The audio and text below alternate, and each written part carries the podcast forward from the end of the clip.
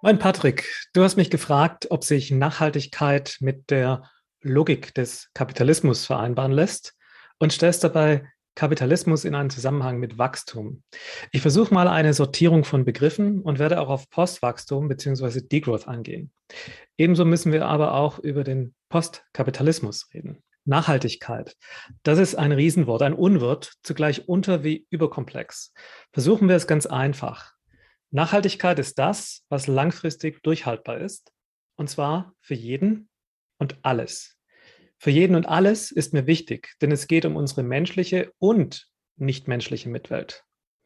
Langfristig den Laden am Laufen halten, und zwar so, dass der Laden sich auch an neue Begebenheiten anpassen kann.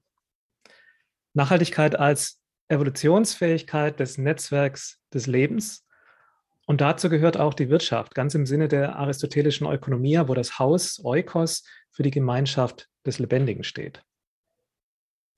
Kapitalismus, das nächste Ungetüm. Zum einen ist der Kapitalismus eine historische Periode. Die fängt irgendwann im 18. Jahrhundert in England an und erreicht Mitte des 19. Jahrhunderts ihre Blüte. Spätestens der Erste Weltkrieg beendet das. Danach leben wir in anderen Zeiten. Zum anderen ist der Kapitalismus natürlich auch eine wirtschaftliche Ordnung. Produktionsmittel in privater, in Bürgerhand. BürgerInnen gab es damals noch nicht. Und eben nicht in der Hand der Fürsten und Höfe, eine Provokation der Neuzeit. Es geht aber beim Kapitalismus als wirtschaftliche Ordnung vor allem um einen Produktionsfaktor, das Kapital. Kapital ist im Gegensatz zu Boden und Arbeit ein produzierter Produktionsfaktor. Kapital kann unter Zuhilfenahme von Boden und Arbeit immer mehr Kapital erzeugen. Während Boden und Arbeit natürlichen Erneuerungsraten unterliegen, die nur sehr bedingt technologisch verändert werden können, ist die Erneuerung von Kapital nur an Kapital selbst und das jeweilige wirtschaftliche Umfeld geknüpft. Das wiederum durch das Vorhandensein von Kapital beeinflusst wird. Kapital kann also ganz anders operieren als Boden oder Arbeit. Deren Endlichkeiten werden hier ausgeschaltet. Kapital kann immer weiter akkumulieren und mit dem akkumulierten Kapital kann der Wirtschaftsprozess immer mehr Input zu immer mehr Output verarbeiten. Er expandiert also. Akkumulation und Expansion sind Markenzeichen des Kapitalismus, vielleicht mehr noch als der Privatbesitz an Produktionsmitteln. Auch der real existierende Staatskapitalismus der DDR oder der Sowjetunion war ja akkumulativ und expansiv ausgerichtet. Grundsätzlich erzeugt die Akkumulation von Kapital und die Expansion von Inputs und Outputs einen Anstieg des ökologischen Fußabdrucks des Wirtschaftens. Und da haben wir den Salat. Wenn wir die ökologische Frage kapitalistisch beantworten wollen, dann stehen Fragen von Ressourcen- und Energieeffizienz im Vordergrund. Wie kann Kapital selbst mit weniger Aufwand hergestellt werden? Wie können weniger Inputs genutzt werden? Wie können die Outputs umweltfreundlicher sein? Die Preisfrage ist natürlich, geht es auch ohne Akkumulation und Expansion? Kann es einen Steady-State-Kapitalismus geben? Oder wäre so eine Wirtschaftsordnung schon postkapitalistisch? Bevor ich darauf eingehe, noch eine dritte Perspektive auf Kapitalismus, aber die nur am Rande. Kapitalismus ist auch eine Lebens- und Denkweise, nicht nur eine Wirtschaftsordnung, sondern auch eine Gesellschafts- und mentale Ordnung. Akkumulation von Erfahrungen, Expansion der eigenen Persönlichkeit, was Reife, Wissen, ja vielleicht auch Weisheit und Zufriedenheit angeht, sind zentrale Aspekte unseres ganz persönlichen Lebens geworden. Akkumulation von Rechten zur Beteiligung am politisch-wirtschaftlich-sozialen Leben und Expansion dieser Rechte auf immer mehr Gruppen, von Bürgern zu Bürgerinnen, von Menschen auch auf Nichtmenschen, sind zentrale Aspekte der Aufklärung und Emanzipation. Den Kapitalismus auszutreiben heißt auch, diese Lebens- und Denkweise auszutreiben. Und da wird es schon schwierig. Das riecht nämlich nach Reaktion und Regression. Zurück zur Wirtschaft und ihrer Ordnung.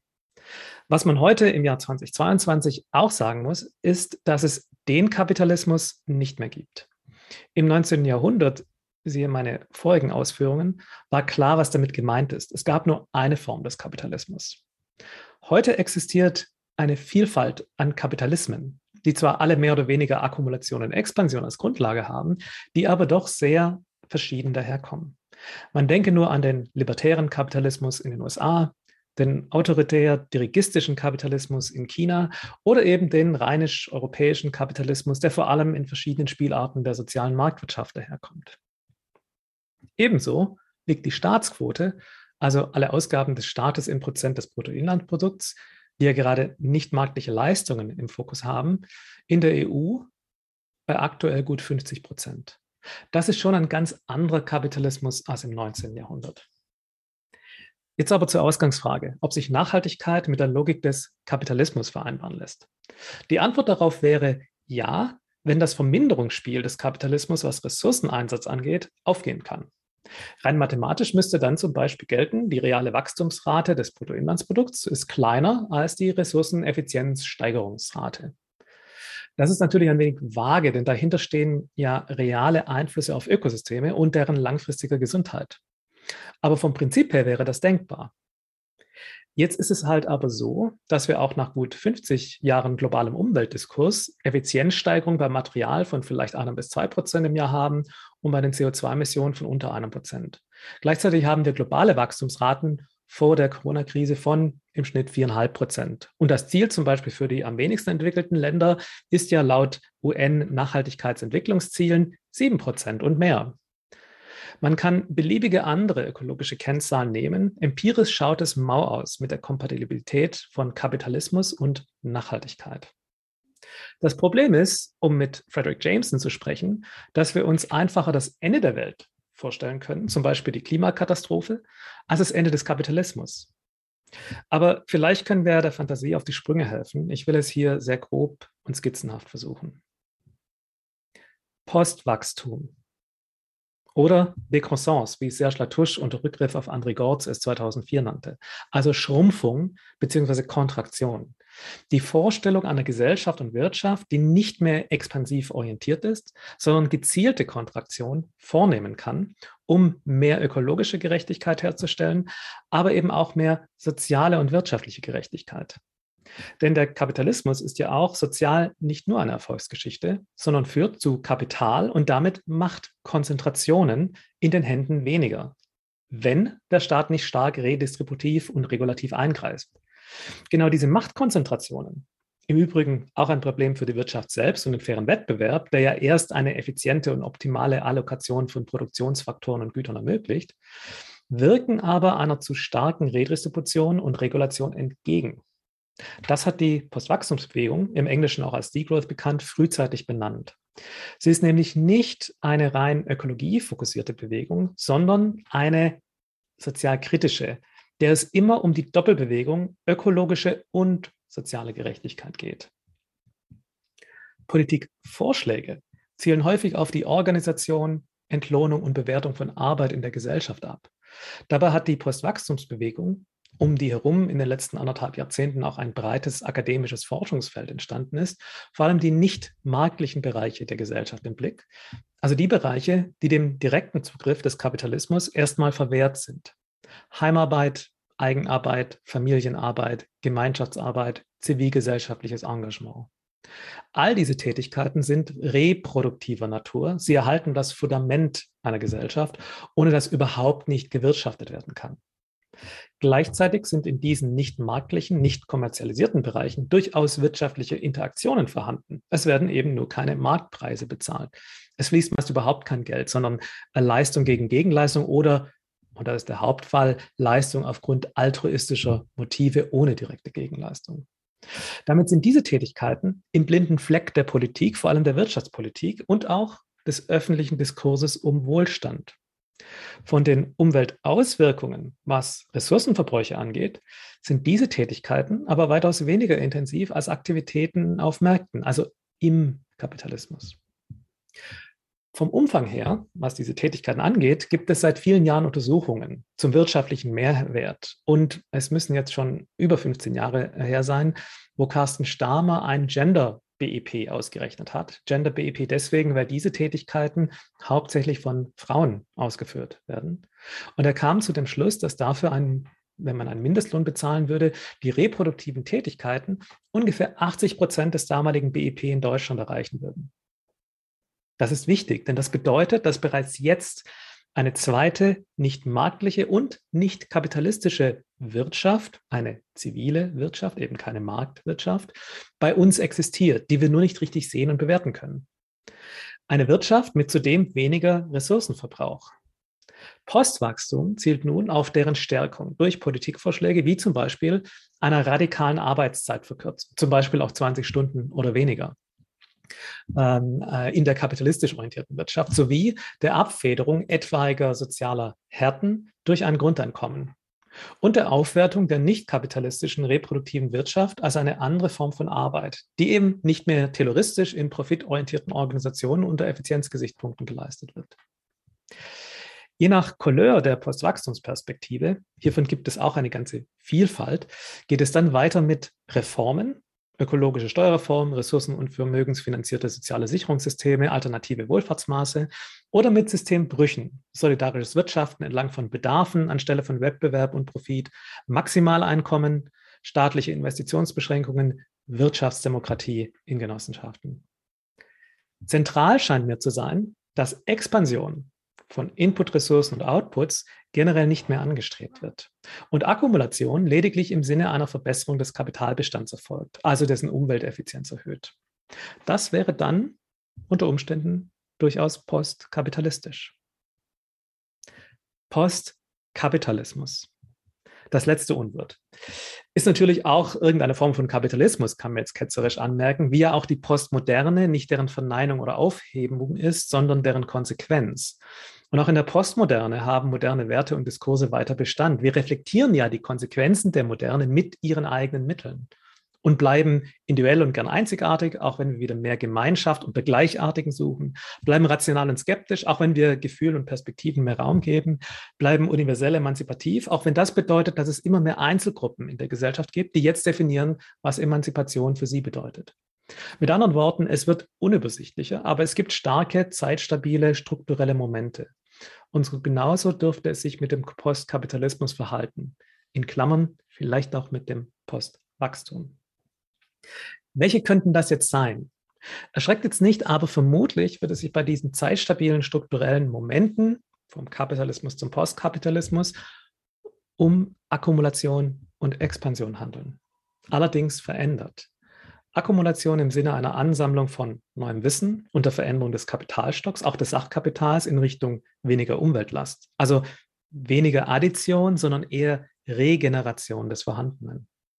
Expansion im Sinne einer Ausweitung unserer Vorstellungen, was alles zu uns gehört, die gesamte menschliche und nichtmenschliche Mitwelt. Eine ethisch-moralische Weiterentwicklung. Dazu nur ein paar ganz wenige Worte. Bereits Peter Drucker hat, und der ist ja sozialistischen Umschutzfantasien gänzlich unverdächtig, vom Postkapitalismus geschrieben. Er meinte damit aber zwei Dinge. Zum einen die Ablösung der Kapitalistenklasse, die alten Industriekapitäne des 19. und frühen 20. Jahrhunderts, durch eine Fragmentierung und Heterogenität von Kapitalanlegenden, die häufig nur eine sichere Altersvorsorge wollen. Das Feindbild schaut auf einmal nicht mehr so Fat Cat-mäßig aus. Zum anderen die Ablösung von Kapital durch Arbeit als dominanter Produktionsfaktor. Genauer gesagt, die Ablösung von Geld und Sachkapital durch Wissen. Die Knowledge Worker sind laut Drucker die neue Klasse, um die es im 21. Jahrhundert geht. Und sie sind extrem heterogen äh, und vielfältig. Da sind Hochschulprofessoren und Investmentbanker genauso dabei wie Erziehende und Pflegende. Postkapitalismus nach Drucker heißt also, die alten Machtverhältnisse sind völlig durcheinander geraten. Es gibt immer mehr Kapitalisten ohne einheitliches politisches und wirtschaftliches Interesse. Postkapitalismus kann aber auch technologisch gedeutet werden. Das macht Paul Mason und argumentiert, dass durch Informations- und neue kleinskalige Produktionstechnologien die Grenzkosten der Produktion in Richtung Null sinken. Dass die berühmte Losgröße 1, also eine radikal kundenindividuelle Lösung ohne große Fixkostenblöcke und damit ohne großen Kapitalaufwand möglich ist. Das führe dann so Mason dazu, dass Wertschöpfung ganz neu gedacht und organisiert werden kann, dass Produktionsmittel so günstig sind und in Verbindung mit Wissen und Kreativität die meisten Bedürfnisse jenseits des Marktes bzw. der Notwendigkeit von Märkten befriedigt werden können. Salopp formuliert, es braucht gar nicht mehr so viele klassisch kapitalistische Unternehmen, auf klassisch kapitalistisch organisierten Märkten, um die Dinge herzustellen, die wir brauchen. Mason sieht hier zwei Entwicklungspfade für diese Art des Postkapitalismus. Zum einen die Selbstermächtigung der Arbeitenden und Konsumierenden, den Aufbau einer nicht kapitalistisch organisierten Wirtschaft und die Schrumpfung des kapitalistischen Teils der Wirtschaft. Dies wäre durchaus eine postwachstumskompatible Vorstellung. Aber er warnt auch, es gibt auch noch einen anderen Entwicklungspfad, der einer weitergehenden Monopolisierung der Wirtschaft durch plattformökonomische Mechanismen entspricht. Also der Aufstieg dominanter kapitalistischer Unternehmen beziehungsweise die Konzentration von Macht in den Händen der jetzigen großen, Google, Amazon, Apple und so weiter. Und einer weitgehenden Entrechtlichung und, um ein Wort von Patrick zu verwenden, Verbullshittung von Arbeit. Was heißt das jetzt für die Ausgangsfrage, ob sich Nachhaltigkeit mit der Logik des Kapitalismus vereinbaren lässt? Zum einen, dass der Kapitalismus so nicht mehr existiert dass seine Grundlogiken aber sehr wohl noch aktiv sind und Gesellschaft und unser Denken tiefgreifend verändert haben. Dass der Kapitalismus sich schon gewandelt hat in Richtung eines Postkapitalismus und sich weiter wandeln wird. Ohne eine Rekonstruktion der zentralen Strukturmomente von Akkumulation und Expansion wird es aber nicht gehen. Wohin dann diese Reise letztlich geht, ist offen. Mit der Idee des Postwachstums gibt es eine Vision einer nicht vermachteten, nicht ausbeuterischen, nicht selbstzerstörenden Wirtschaft und Gesellschaft. Und nur so eine Art der Wirtschaft und Gesellschaft ist nachhaltig. Nur sie sichert die langfristige Überlebensfähigkeit von jedem und von allem.